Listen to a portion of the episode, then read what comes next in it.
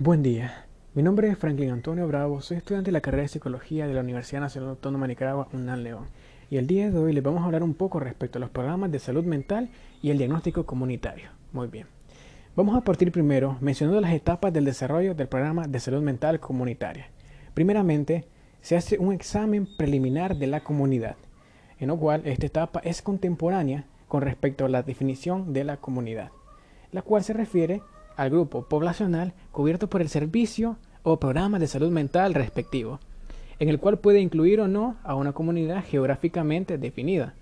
Además de ello, el examen preliminar consiste en una primera identificación de las necesidades de salud mental, y esta puede ser en rigor de la salud en general de todos los presentes.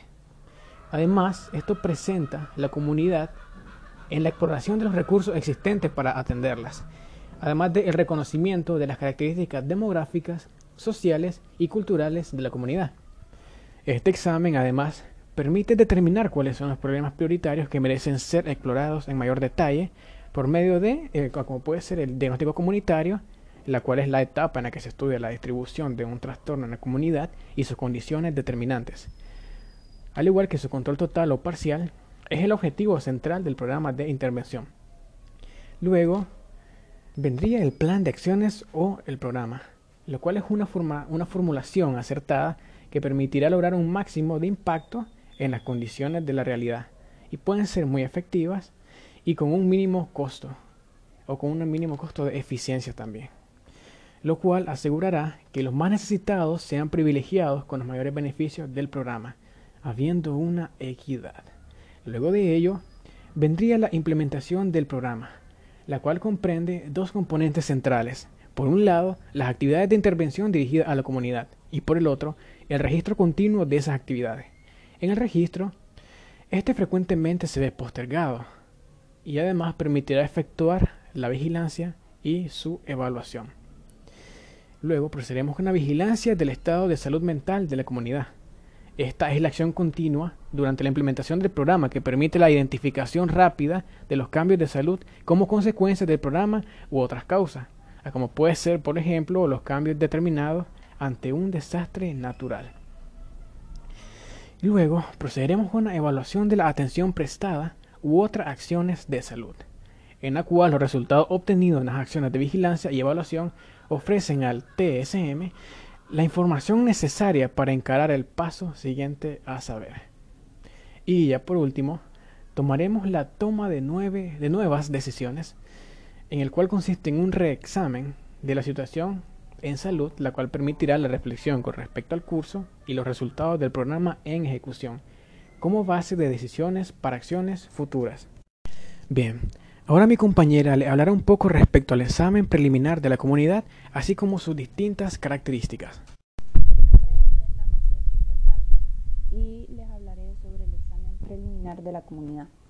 Este se debe comenzar a organizar el equipo de trabajo e identificar las necesidades de capacitación de sus miembros y a relacionarse con la comunidad y con otros servicios o agentes comunitarios relevantes.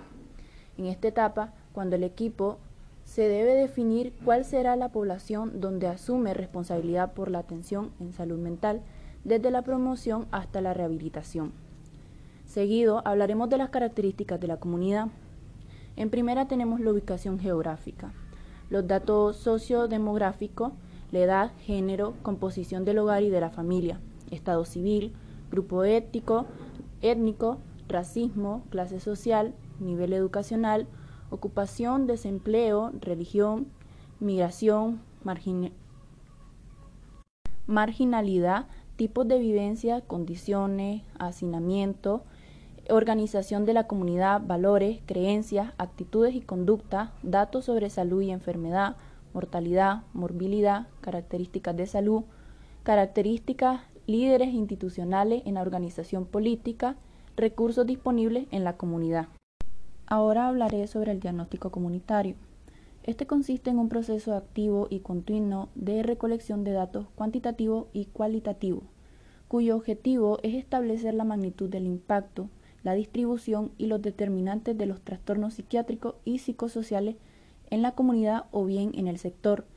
Este tipo de diagnósticos comunitarios utiliza métodos y estrategias epidemiológicas epidemiológicas específicas de la atención primaria que logran rápidas respuestas que son de relevancia local, de bajo costo y que permiten la rápida acción.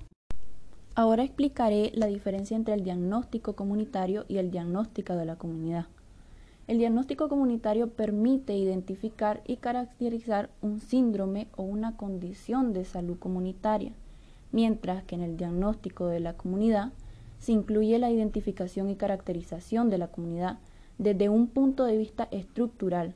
Ambos procesos, aunque asociados y complementarios, no son idénticos. El diagnóstico comunitario se apoya en especial en la epidemiología, el diagnóstico de la comunidad y ciencias sociales. Un ejemplo de ello es la histeria colectiva que se vive globalmente en la actualidad, afectada por el COVID-19. Si bien con un diagnóstico comunitario podríamos implementar técnicas que ayuden a disminuir la preocupación excesiva y la histeria de las personas. Sucesivamente les hablaré un poco respecto a los componentes operativos del diagnóstico comunitario. Primeramente, como primer punto, se define la población donde será el diagnóstico. Esta definición es de carácter operativo y deberá incluir, con las precauciones obvias de confidencialidad, los nombres y las direcciones de cada miembro de la comunidad, como puede ser, por ejemplo, todos los alumnos de la escuela primaria, secundaria, que habitan en un barrio. Los integrantes de un grupo laboral también pueden ser. Luego, como segundo punto, es la formulación de los objetivos del diagnóstico. Entre ellos, puede ser el establecer la distribución de un trastorno, como puede ser el alcoholismo, una ansiedad generalizada en la cual se identificarán los determinantes en un grupo poblacional determinado, como puede ser mm, el desempleo. Luego habrá una definición de los métodos que se emplearán en el proceso diagnóstico. Los métodos son varios y dependen tanto de los recursos disponibles, tanto del sector de salud, entre otros, a como el tipo de problema a estudiar. Sin embargo, cualquiera sea el método empleado, deben detallarse los instrumentos que se utilizarán, especificando cuándo y por quién. Además, hay varios hitos a tomar en cuenta. Les mencionaré unos cuantos. Entre ellos está el de que es imposible que el TSM se familiarice con todas las fuentes de datos, estén o no publicadas, como pueden ser los censos y las estadísticas hospitalarias. Las actividades clínicas constituyen generalmente una fuente valiosa de información, siempre que haya sido registrada cuidadosamente. La información obtenida será tanto más completa cuando más hayan accedido a la atención de los miembros de la comunidad, del TCM o la gente del agente primario de salud, en dependencia del contexto, así como todos aquellos que tuvieran un trastorno psiquiátrico o un problema psicosocial. Bien. Luego, como siguiente punto, se hará un estudio de la distribución del trastorno o de otros aspectos de la salud, en la cual esta etapa comprende dos puntos esenciales. La primera es la definición operacional del trastorno o el aspecto de, salud formulada de tal manera que permita su cuantificación. Como segundo aspecto está las tasas de frecuencia, la incidencia y la prevalencia que se ve presente en la población. Estas tasas están compuestas por un numerador y un denominador. El numerador es el que representa la información obtenida con respecto al problema que es objetivo del diagnóstico. Por ejemplo, el número total de personas que padecen de ansiedad generalizada en el barrio. Luego, el punto que sigue es el denominador, el cual se ve constituido por la población. Este se ve determinado, por tanto, sea el trastorno, en este caso la ansiedad generalizada o el alcohol, entre otros, u otros aspectos de salud. Y el denominador es una representación numérica que habitualmente se obtiene a través de censo o registro. Así, por ejemplo, puede ser que si en el numerador se determinaron los trastornos de conducta en escuela, el denominador representa a todos los alumnos de esa escuela. O puede ser solo los varones si es el género en mayor riesgo. Luego, como sexto punto, se deben tomar las medidas o parámetros adicionales con respecto al componente de salud, enfermedad seleccionado. Entre ellos los principales a tener en cuenta son a cómo es el tiempo, el cual su especificación es fundamental para medir tanto la variación de incidencia en diferentes periodos del año, como también puede ser, algunos ejemplos, los nuevos casos de trastornos afectivos o suicidio en una población determinada en un periodo definido, lo cual regularmente suele ser un año. como también de tener prevalencia, como pueden ser todos los casos activos de esquizofrenia en una población determinada en un periodo definido, por lo general, nuevamente en un año. Luego, hay que tomar en cuenta el lugar. La variación de un lugar geográfico a otro en la frecuencia de un trastorno o una característica de la conducta puede indicar la presencia de ciertos determinantes y, eventualmente, la necesidad de proponer diferentes estrategias de intervención. Luego se toman en cuenta las características de las personas, como pueden ser su edad, género, nivel educacional, la ocupación y el estado civil son fundamentales tanto en el diagnóstico descriptivo como en el análisis de elementos de riesgo que expliquen la asociación entre esos trastornos y el estado civil. Como último punto están los servicios de salud. La cobertura, el grado de utilización y la actitud de los, diferentes actores frente a su uso son factores que deben incluirse en un diagnóstico comunitario. Es necesario, además, que se dé a conocer la distribución diferencial de las condiciones de salud en cuestión, en relación con el diferente grado de acceso o de utilización del servicio. Como último punto, se tiene que ver el estudio de las determinantes. En esta etapa se analizan las asociaciones existentes entre las variables en estudio, identificando aquellas que pueden ser consideradas responsables de la distribución de un trastorno. Las asociaciones entre variables se relacionan con el concepto de síndrome comunitario, en donde el investigador Kark lo denomina como un grupo de, trastornos o características de salud relacionados entre sí. Por ejemplo, mm, el alcoholismo provoca la desmoralización y un bajo rendimiento escolar, así como afecta mucho su área social, haciendo que el ambiente sea menos efectivo, menos eficaz a la hora de desarrollarse.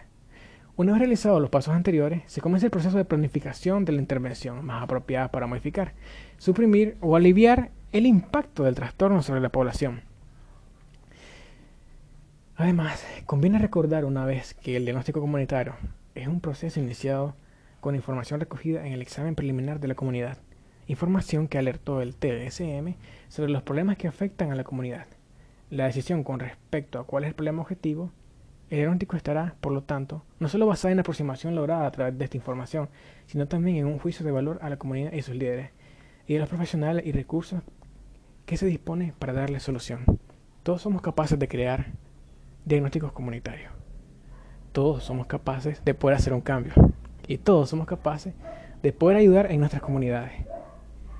Es este nuestro trabajo como estudiantes de la salud, como personas, como individuos de esta sociedad, el hacer algo, el intentar algo para hacer un cambio positivo, no solo en nuestras vidas, sino también de nuestro ambiente social.